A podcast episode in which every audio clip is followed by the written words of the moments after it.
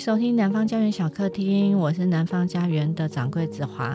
那我们今天的专题呢，还是一样是高雄世界诗歌节。那我们在前一集已经有聊到了，所以其实这一次的在二零二三年十一月办的高雄世界诗歌节是一个非常大的一个节庆。然后在高雄，然后有那么多的诗人，还有国外跟国内的诗人参加。那我们今天邀请呢会参加的两位来宾，他们呢都是跨领域的创作者，他们不只写诗，也画画。那长久跟文字跟音乐为伍，更重要的是，他们都有亲亲小宝贝。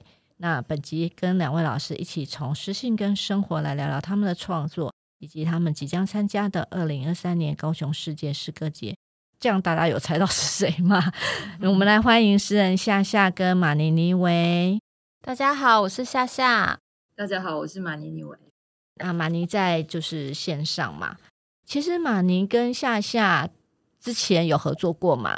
对，我们算是有合作过，有一起出现在同诗集里面。那时候我是编辑，然后跟马尼邀了诗这样。嗯，那等一下我们可以来聊聊这本创作，这嗯蛮不错的一本书。嗯、那我们先来快问慢答，就是呃，两位老师，就是你们在什么状态下最有创作的灵感？因为我知道你们本身自己有工作，然后生活因为有小宝贝，所以也会比较忙碌一点。那什么样的一个状态，就是怎么样去在就是工作跟生活日常生活之外，可以有一个创作的时间？这样子，就是哎。譬如说，可能你可能带小孩带一带，或是呃，在煮饭煮到一半的时候有一个创作灵感，这样。夏夏先说好了。好，因为是快问慢答，所以我可以慢慢回答哦。嗯，好。呃，我以前呢、啊、都觉得，好像要一个人的时候安静下来了，沉淀下来了，是最好的创作时间。那个时候是灵感降临的时刻。但是现在我这个想法被完全颠覆了。因为并没有这个时刻，人生已经全部 时间都被占据占满了，然后永远都在大喊、咆哮、催促当中，所以我觉得好像反而现在不需要特别有一个时刻才能够创作，而是有时间就能创作，然后那个时间是要立即的、很快的切换。那灵感的话，可能就来自于生活吧，有时候可能是很意想不到的时刻。正在骂小孩骂到一半的时候，突然觉得，哎，这个好像还不错，可以拿来写，就稍微也可以抽离一下这个妈妈的角色，就变成写作者，好像也感觉还不错，所以就变成没有一定要什么状态才是最好的状态。那马尼呢？我是一定要不能有另外一个人类存在。哦。小孩可以接受，我自己的小孩可以接受，但如果再多一个小孩也也不能接受啊！因为我长久以来的生活就是跟我小孩在一起而已，所以我只要我的家里面有多一个人存在，我都没有办法，或者是像我回去老家也是没有办法。我一定要我回去老家，我只能用手机创作，我就会自己拿手机，拿一把椅子到一个树下还是哪里坐着，或者是去去喝茶，就找一个比较安静的店。就就自己一个人坐着，我不能接受有任何大人的存在，是在这样的空间，我就没有，我没有办法创作。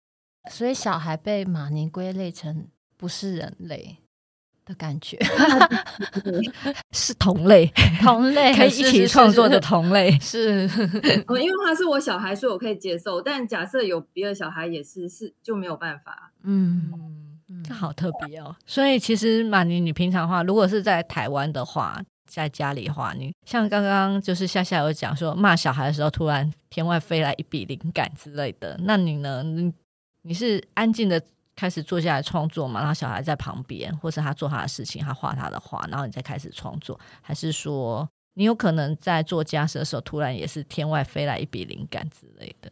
其实很多灵感确实是从从从生活里面来的，但是我不会那个当下就。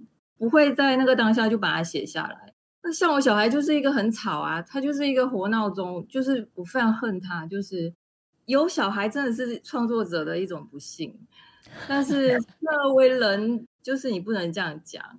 但是我我一直到现在都还在都还在磨呃磨合这件事情，因为小孩真的是非常吵。那我我是没有办法，我一定要在家里创作，我不喜欢在在外面，我也不能接受咖啡店。我不能听到别人的声音，所以我只能在自己家里。那在自己家里，很多时候又必须跟小孩在一起，所以我就会叫安静。可是小孩就是不懂什么叫安静，就是只能这样子。但我也觉得这样子已经很好了，就还好，他也不是一个大人。那大人讲的话会更加难听，那小孩还是一个比较单纯的状态。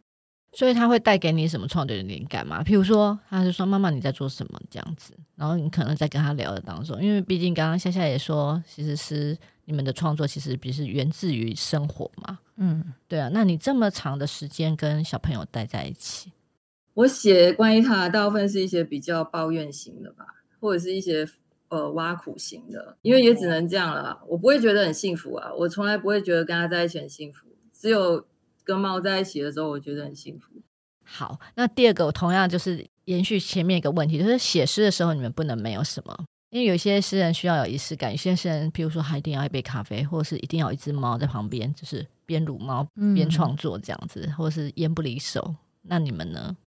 我觉得写诗，我刚刚其实本来觉得好像没有特别需要什么，但是听了马尼讲了以后，我突然想到一件很重要的事，就是。我写作的时候，如果是在书桌，在桌子前面，一定要有护眼台灯。我非常重视这件事情，所以我不能理解，就是很多人会在咖啡店看书、创作，然后就是好像很很有气氛。然后我每次在咖啡店，如果看到有人在那边用电脑，我都会想说：你的眼睛这样不会坏掉吗？我觉得很像一个大妈大婶，你知道吗？然后我连去呃月子中心坐月子的时候，我的行李箱里面都带着护眼台灯，把医生吓到。我一进到房间，我就把我的护眼台灯拿出来放在桌上。所以我是一个 很重视要护眼的人。我等一下就是以免有广告之前，我私下再问你是什么什么牌子好了。嗯，那马尼呢？我没有护眼台灯哎，我就在一般的白光，我是一定要白光，我不能接受黄光。哦，有什么理由吗？因为我从小到大在的环境都是白光啊。我进来台湾的家以后，我首先是我我先生的家里都是黄光，他们觉得这样好像很浪漫。可是我我没有办法，我真的没有办法在黄光下面作诗或是看书，所以我就把家里的灯全部换成白光，而且是很多很多很多把，就是要很亮。然后我一定要开音乐，要开很大声，我才有办法打开电脑写东西。不是因为我喜欢吵，或是我要听音乐，而是因为台湾就是很吵，台北就是很吵，就外面的声音就很吵，所以我的音乐是为了阻挡、隔绝外面的世界。有特别开什么音乐吗？只要有音乐就好吗？一定不能中文的，因为我如果在写中文的，是中文歌会会影响到。那第三题想要问，你们第一本买的诗集是什么诗集？还记得吗？我完全不记得。那最近买的诗集是什么诗集？真的想不起，我跟你说，你现在问的是一个妈妈，妈妈只前一天晚上的事情都不记得，我现在只记得今天早上的事情，以及以及待会等一下要做什么事。对，等还有等一下要买什么东西回家，我现在连昨天晚餐都想不起来。你问我买什么，我这现在答不出来。那么你呢？第一本诗集，呃，我在我在高中的时候买过，买过第一本是席慕蓉的。诗集《七里香》哦，但在看之前我已经有在图书馆借过了，那反而买了之后就没有，好像也没有没有什么翻看。那时候你已经看过了，可是你为什么想买呢？嗯，我记得好像是去一个书展吧，一个台湾的书展，然后就觉得那时候好像有一点零用钱，就想买，但其实好像也没有也没有什么在看，但是反而是借的时候你会看的比较认真了。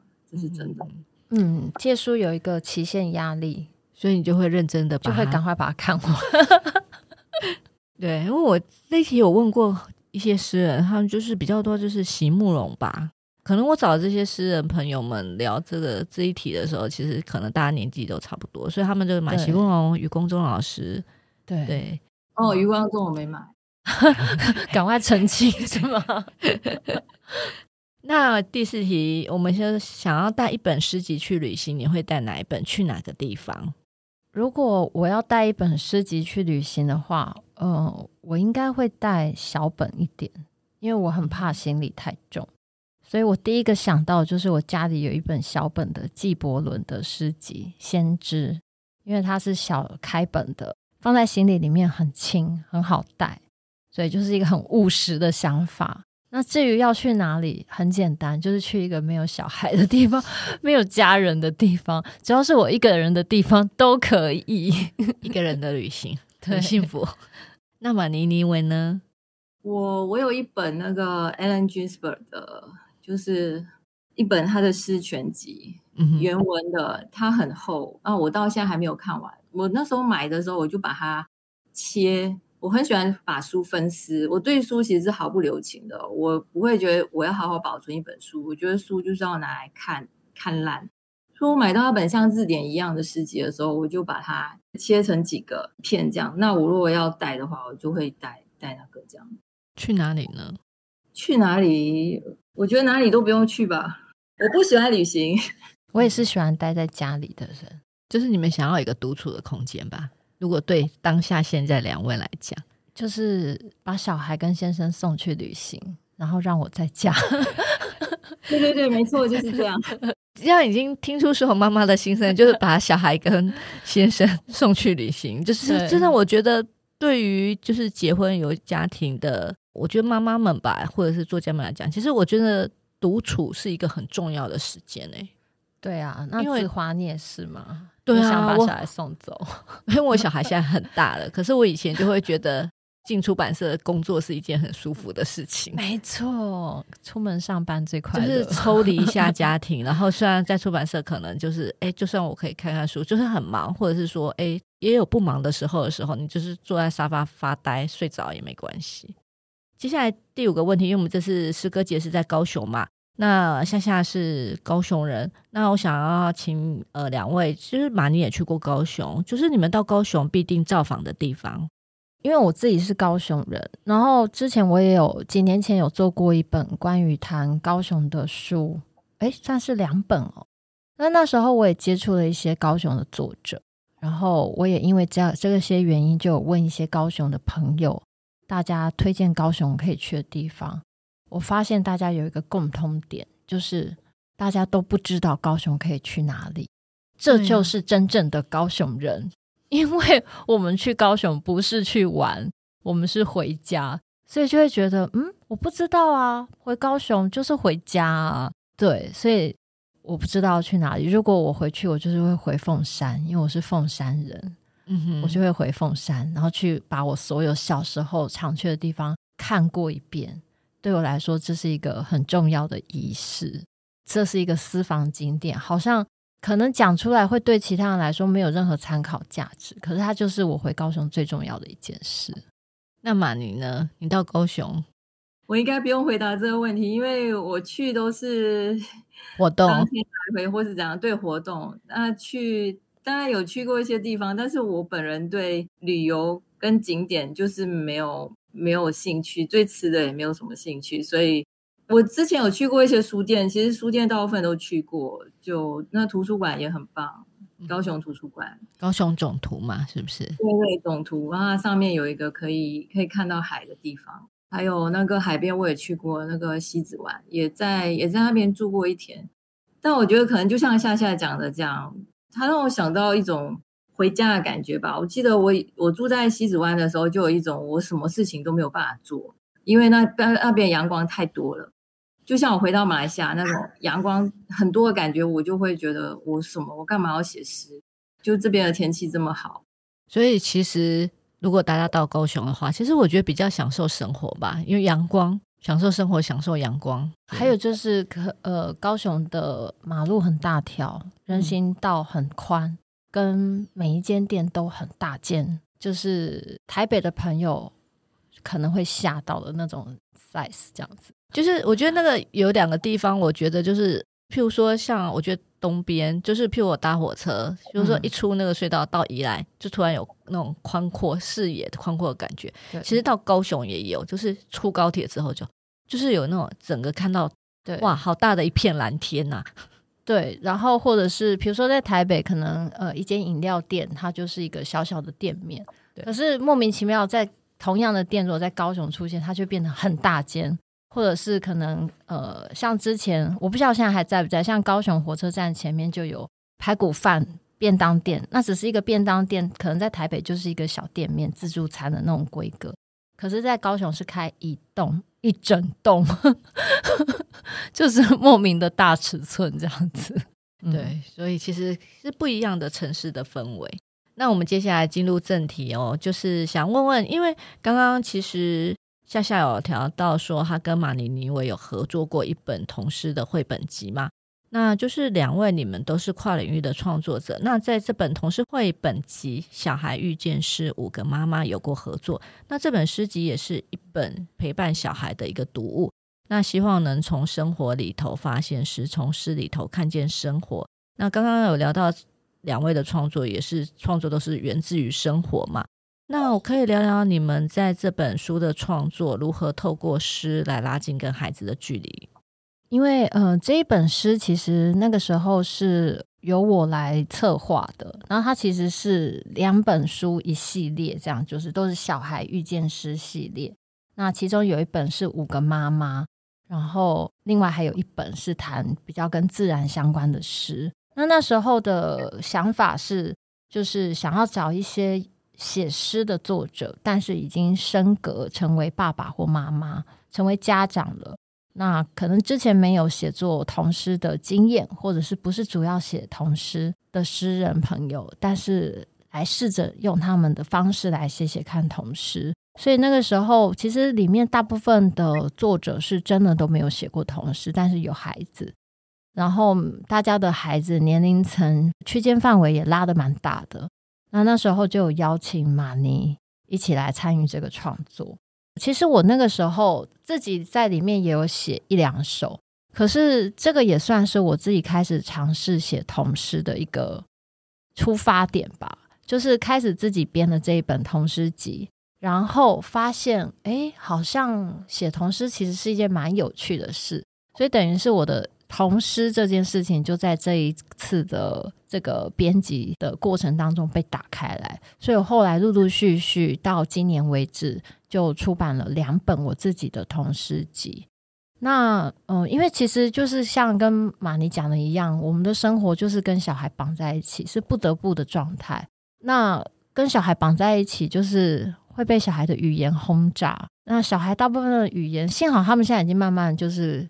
脱离叠字的状态，对，要不然，可是其实他们基本上每天还是妈妈妈妈妈妈妈妈妈这样不停的叫，就是会让人很愤怒，就会大吼说：“你们有爸爸，你们的爸爸就坐在旁边，你们看见没有？”就是会这种状态。但是，呃，其实小孩真的是会有一些很奇妙的眼光，这样讲起来真的好像有点就是俗套，可是他们的眼光真的跟大人有时候不太一样。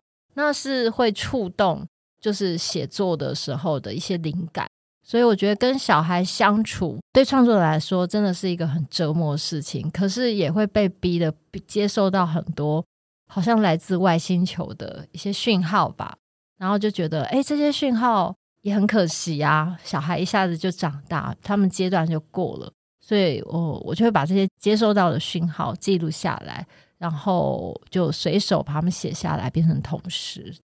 对，嗯、所以我觉得算是这一次的合作，然后开启了我开始写童诗。那马尼尼维呢？马尼呢？我其实没有记录到很完整。我知道其实蛮珍贵的，就是那种语言的新鲜度。就有时候他叫我起床的时候，他就说：“哎、欸，我是你的祖先。”就是你会被因为他讲的那些字而觉得应该写下来。就会让我没有办法再继续睡觉。其实蛮多，就是你你要不要赶快记下来？我我是没有记得非常的完整。那我也没有往小孩的这条路去，我还是往动物的方向去，因为我对小孩还是没有什么太大的兴趣。虽然我知道他确实是一个有有这方面的语言的敏感度，那我其实我也没有跟他做什么写作上的交流。我是从来不理他的，我从来没有教过他一个字。那你要说什么帮他看功课这些，全部全部都没有。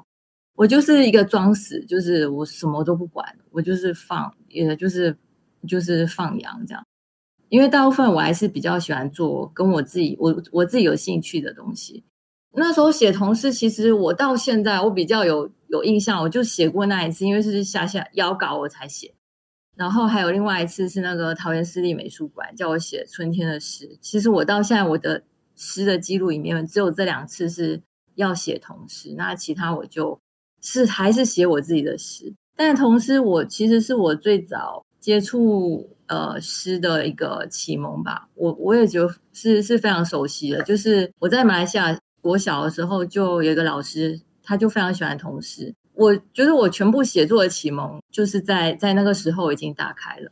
我这辈子也只遇过一个一个作家老师，但我觉得这样就够了。就是这这从此以后再也没有了，都是靠自己。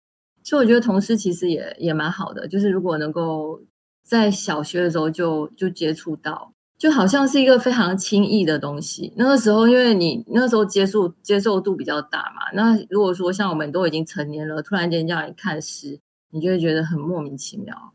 那我想问一下，你们在做这本创作的时候，你们会把不管是在这一本诗集里头，或者是说你们自己在创作的时候，你们会念自己的诗给小朋友听吗？嗯，是啊，是啊，我自己是一定会念给小孩听。就是我的每一首诗写完以后，我都会先念给。我的两个小孩听这样子，我觉得写童诗跟写写给成人的诗很不一样的是，他们是学龄前的孩子，所以他们其实看不懂文字，他们只能靠听觉来认识这个世界，所以他们喜欢听故事，他们喜欢听诗。那我念给他们听的时候，好像是透过自己的声音，用声音去确认这首诗写完了没，有没有需要修改。或者是我从他们的表情，从他们的反应，可以知道这首诗可能还多了什么或少了什么。他们不一定知道如何回应我，可是可能因为我们是有血缘关系的，所以总是有一些感应。而大部分小孩子其实都蛮捧场的，就是他们很喜欢我跟他们说，今天妈妈写了一首诗，等一下吃完饭我念给你们听，然后他们就会围在我旁边听，然后有时候就会希望再听一次。或者他们会会说，上次有哪一首要再听一次，他们可能不会记得全部，但他们会讲出关键字。他们会说有一首什么什么什么的诗，就大概讲了一些关键，然后就知道哦，原来那个是他会记得的部分。或是他们可能会吵着说这首诗写到了哥哥，然后弟弟就会吃醋，就说那你要再写一首跟我有关的诗，然后没完没了的这样子吵下去。所以我就是这边一首那边一首这样一直写。那玛尼呢？你会把你的创作跟你的小朋友一起分享吗？我当然是不会啊！我写的东西，他们怎么可能会啊、呃？他怎么可能会喜欢？那之前你在这边写的同时，你有念给他听吗？我忘记了，我可以念给自己听就好啦，或者是念给我的猫听。我当然诗念出来其实是一种音感的那种感觉嘛，因为诗念出才知道说，哎，这诗写的好不好，跟跟声音是有很大的关系。因为我真的完全没有用心在在管我的小孩，我也没有什么念过给他听。我对念诗是是不会不会像夏夏这样，我我顶多是跟我小孩比较瞎闹的情形下说，哎，你要不要听我读这首诗？然后他一定说不要，就是这种感，就是在在玩的感觉的。我以前看过一本绘本，就是那个青蛙说 他要读诗，然后大家就马上掉头就走，就是。我们是感觉诗很无聊，我也我也不勉强他，但我也不知道这个东西怎么来的。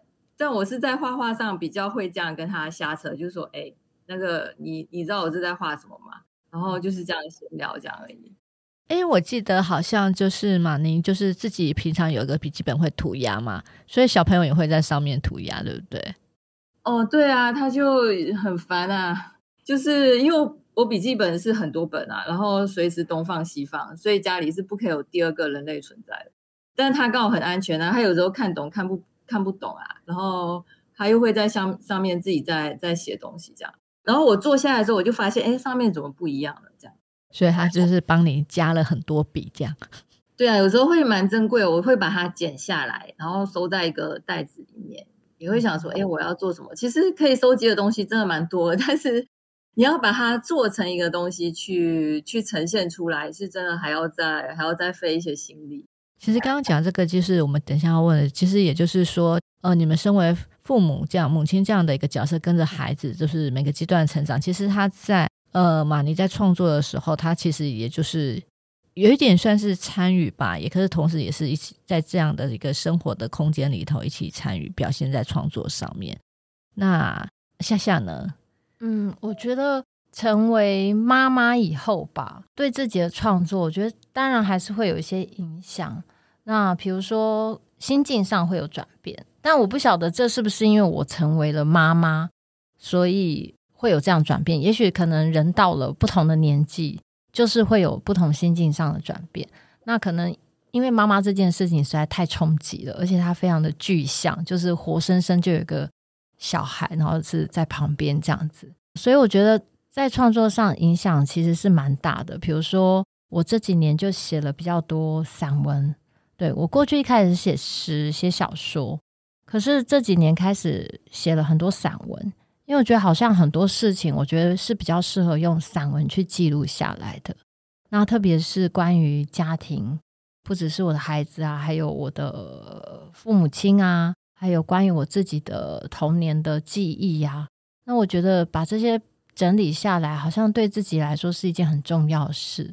那我也希望它是一个很清晰、明确的被凿刻下来的痕迹，所以我就选择用散文的方式做记录。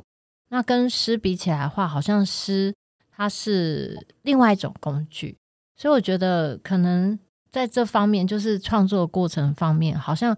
工具上的转换跟心情上、心态上的转换是不一样，然后关注的题材跟角度也会开始变得不一样。对，就可能以前少了某一些观点跟角度，但是因为自从角色的转换，或是自己多了一些身份，就可以开始有另外一个视角去观察自己身边的事情，写作的题材也就会变得更广吧。这也就是刚刚夏我们有聊到一开始聊到说，你们两位都是跨领域嘛，所以其实夏夏你有讲到说，呃，早期还是就是诗跟小说为主，然后现在才做散文以及绘本。那这个其实也是跟着你在每个阶段还有不一样的成长，或者是你的心态跟经历有关嘛？嗯、对，对，所以其实你是因为是可能跟题材不同，所以等于是你写的文类会。不一样，用不一样的文类来去表现你所要写的内容。我觉得对我自己来说是用题材上做区分，嗯、但是可能对每一个创作者来说，那个标准不一样。因为比如说像马尼写的诗的内容，呃，题材就跟我写的很不一样。就是我们虽然同样是用诗当做写作工具，但是我们所涉及到的。内容上是完全可能不不同的。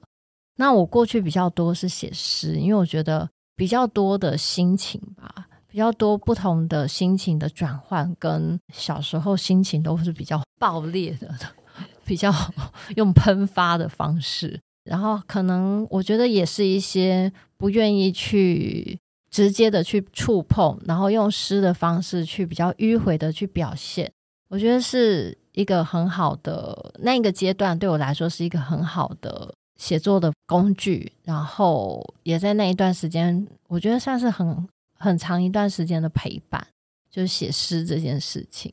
但后来开始觉得想要试着写小说，我还记得就是其实那时候是因为开始做戏剧，然后把戏剧的内容，然后又写成小说，所以像我自己的第一本。长篇小说其实就是由舞台剧改编的，然后后来因为时间有一个关键点，就是我以前有养了一条狗，像马尼是养猫，我是狗派的。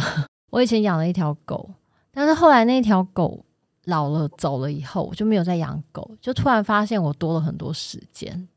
那这些时间，我觉得好像无形中就转换变成一个拿来写小说的时间，就以前有狗陪伴。那现在用文字来陪伴，这种感觉。那一直到这几年，我才开始写散文。其实是因为我觉得很关键的一个触动的点，是因为我爸爸失智。然后爸爸失智这件事情对我来说，是要直接去面对说记忆的流失、丧失，它是一个很直接。它已经不再是什么文学命题，然后是很抽象、很浪漫、很诗意的。它是现实，它是跟每天的三餐生活起居有关，它跟体力有关，就是它太真切了。然后我在那一刻被打中了，我就觉得很多事情，如果我不明明白白的写下来，他们有一天也会消失。然后我自己再也想不起来，永远再也没有人想想得起来。当然，这些事情可能对其他人来说不重要，可他对我来说很重要。然后，因为一连串家族的，就是从爸爸生病啊，然后家里一瞬间有非常多事情的发生，让我发现我过去，呃，本来以为永远会存在的家，并不是会永远存在的。可是我也没有办法把那些记忆全部带走。那我唯一能做的方式，就是把它们写下来。对，所以我从那个时候开始写散文，然后到现在写了三本散文吧。傍晚五点十五分嘛，对，还有小误会，对，然后来日方长，对，对，总共三本，就写了三本散文集，一直都有在写，每个阶段都不停的在写，只是文字上的转换不太一样，这样。那马尼呢？因为马尼也是有诗的创作、跟散文的创作、跟绘本嘛，对不对？其实你一开始我知道马尼是带着你的杂志发亮，它是一本散文。那我想这样说，这些在你的创作文类是各自扮演哪一些角色呢？其实如果顺下下这样讲下来，它好像是把散文作为记录的一个功能。我刚好相反，我不喜欢记录。其实我到现在，我我还没有把自己的过去写出来。像我写多年后，我忆起台北，我对散文的。方式是我要它刻意模糊，我是想要一种比较气愤的一种感觉，一种愤怒的感觉，或是一种失望的感觉。我不太想去详细记录发生了什么事情，我一直都没有在记录到底发生了什么事情，或者是家里的状况。呃，每个人的家有，就家家有本有有一本经这样，所以散文对我，我我不太想记录家里的事情。但是我这几年的转向是我转向报道文学，就是我去记录收容所，就是动物收容所，这又是另外另外一件事。然后我今年可能呃今年底会会出那个跟跟动物有关的书，那这方面其实我投入的力气很多很多，对一个写散文或是写诗的人来讲，是一个比较大的切换。因为它是一个，对我来讲，我是觉得诗是一个非常非常大的不同。它不是我爱怎么写就怎么写，在诗跟散文，我觉得都没有差别。我觉得诗就是散文，散文就是诗。我有时是从诗集集集就集成一篇散文。啊，因为我在做笔记的时候，我每天都可能会写一些小东西在在笔记本上。当我坐在电脑前面整理的时候，我在看它适合变成散文还是变成诗。那常常写成散文以后，我会觉得这地方写的太好了，可以可以把它拿出来变成诗这样。所以如果仔仔细去看，会发现我有很多东西是讲在诗跟散文之间来回的。嗯，但后来呃，绘本当然是另外另外一件事，就是因为我本来就是美术系的，我本来就是一个喜欢画画的人。但是更大的切换是这一两年，我开始想当画家。当画家跟画绘本其实不一样，就是你要画单张的油画布或者是那个水墨画，就是其实人生会一直改变，会一直想要尝试新的东西。那想要问，再问下一个问题，就是你们是一个自律的创作者吗？就是一定固定要呃每年要有一个新的创作作品出来？其实我觉得夏夏其实算是蛮作品蛮多的，算是多产的。我不知道我算不算自律的创作者，但是我觉得我算是一个自律的人。嗯哼，因为比如说我喜欢早起，然后我喜欢每天都要做瑜伽，然后一旦我决定要这么做的时候，我就会尽可能的这样做，然后没有做到的会让我觉得我明天一定要做到，类似像这样，或是我每天一定会想尽办法的要煮晚餐。对，所以我的生活其实是安排的非常的扎实的，嗯，也不得不扎实，因为我有很多想做的事，但是我还是希望自己可以把家庭照顾好，呃，所以我在时间上会需要做很多很详细的安排，然后让我把这些事情完成。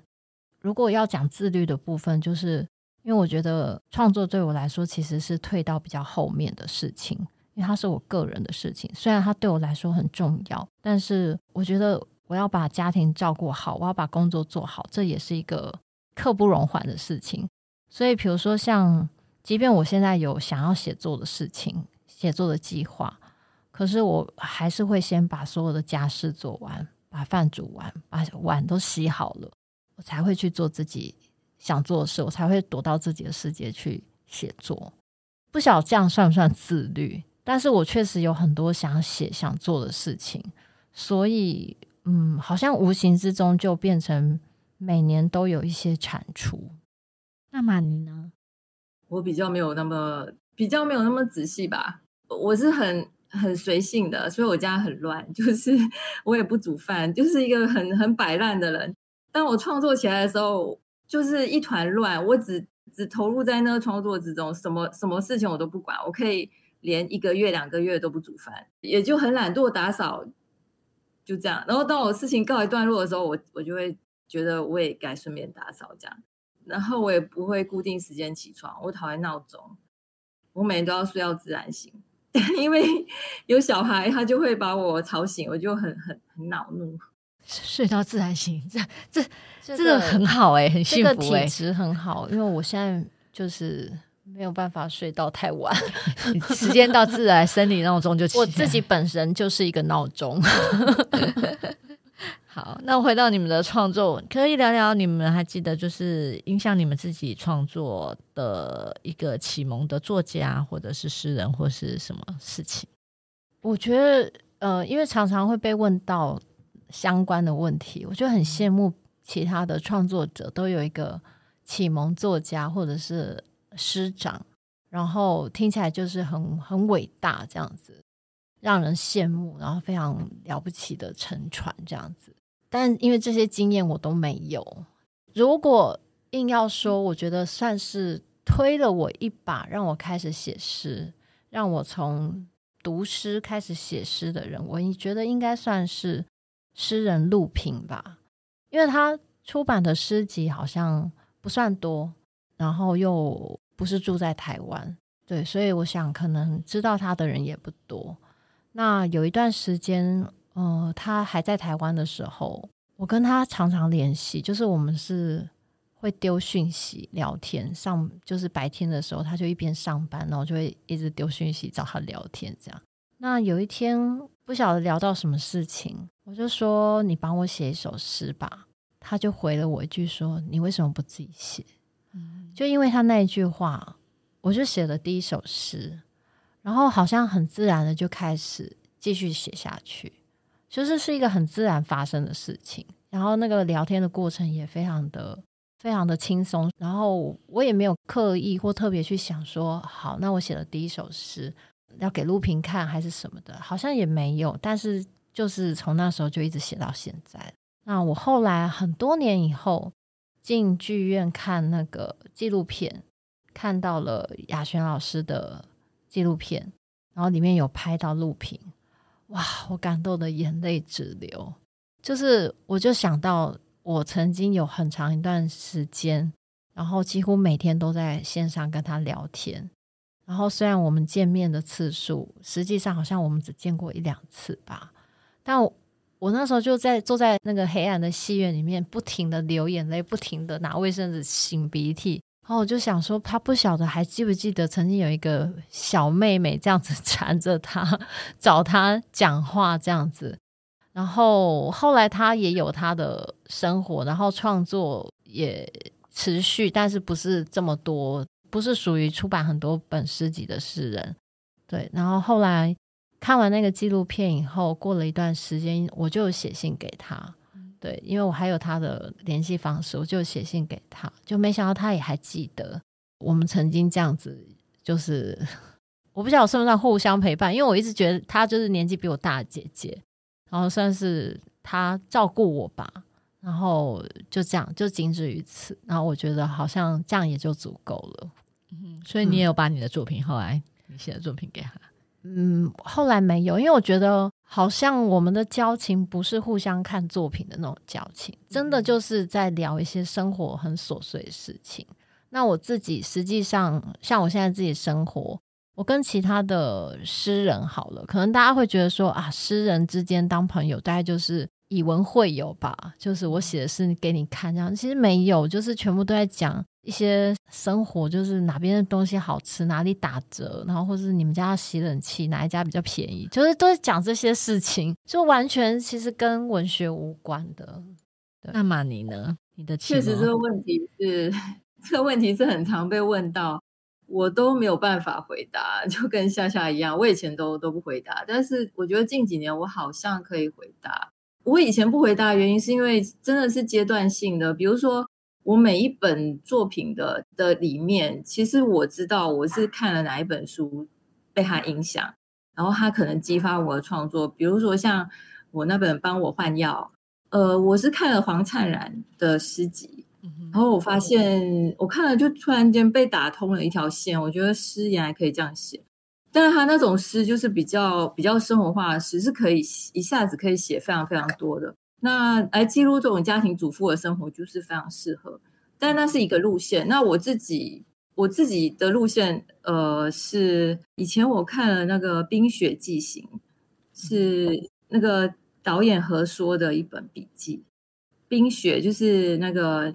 冬天的冰雪，雪对，记录的记行，呃，应该已经绝版了。我记得那时候是一个，好像是一个朋友，不知道从家里哪边挖出来，我看了觉得他的文字很有诗意，而那个他并不是诗啊，他他只是什么东西这样，就是一个笔记还是怎样？那我觉得我也从那个获得了一些文字的启发，还有我是非常喜欢呃美国垮掉一代那种对。诗的那种声音感，但那个你就要看原文嘛。那呃，我这几年非常喜欢一本书，是在路上，但台湾版的翻译是大陆版的翻译，是李继红翻译。我才发现到说，喜欢一本书，是我真的有时候我会想重看，但不是整整本重看，我就是想看几个段落这样而已。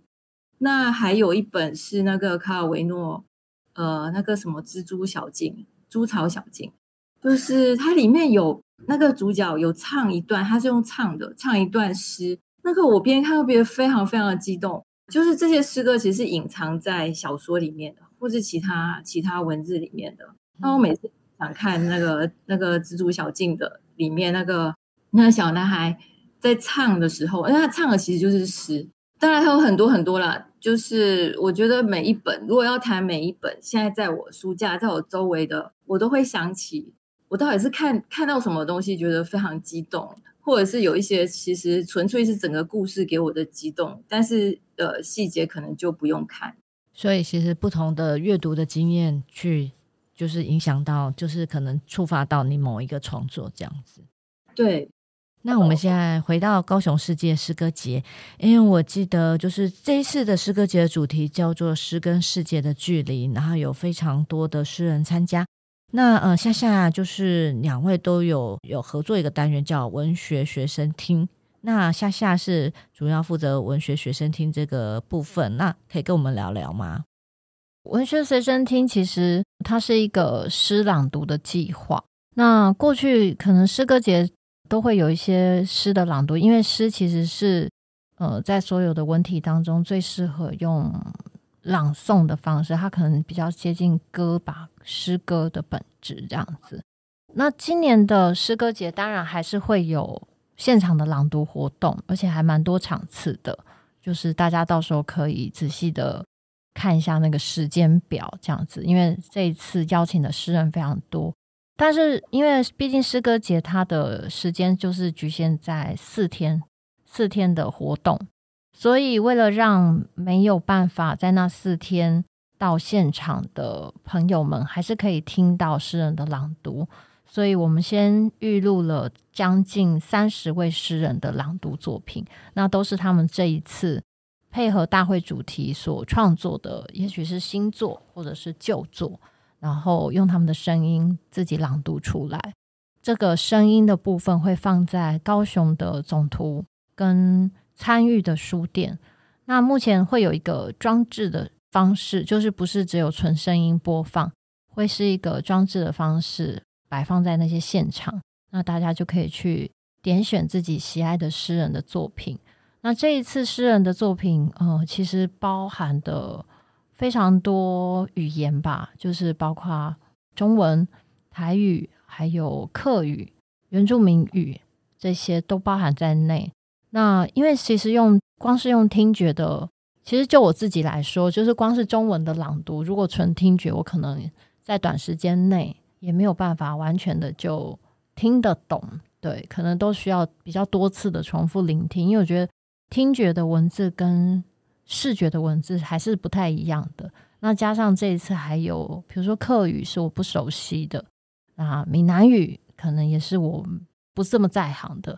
所以这一次我在这个文学随身听的安排上是，前面我会做一段导读，就是即便没有办法听得懂这个语言，可是可以透过导读大概先了解一下，说这首诗在讲述的方向。然后再进入这个诗朗读的过程，就是聆听这个诗人的朗读。那借由这个方式，让就是每一个想要聆听的民众都可以很快的，就是进入诗的状态里面。那马尼在文学学生厅里头有朗读诗吗？有吧？马尼，你已经录好了，我们也已经后置完成了。对，对，现在现在不用读嘛。现现在不用读，不用读，等大家邀请大家去高雄听这个文学随身听。对，所以大家到高雄的话，呃，可以到总图或者是参与的呃高雄的书店里头，会里头会有一个装置，大家可以拿起来，然后一起听这三十位到四十位左右的诗人他们朗读他们的诗，嗯，然后还有夏夏帮他们做的导读。刚刚其实呃马尼在聊到就是影响自己的创作的一些。不同阶段创作的一些书单嘛，跟一些创作者。那夏夏要补充你的书单吗？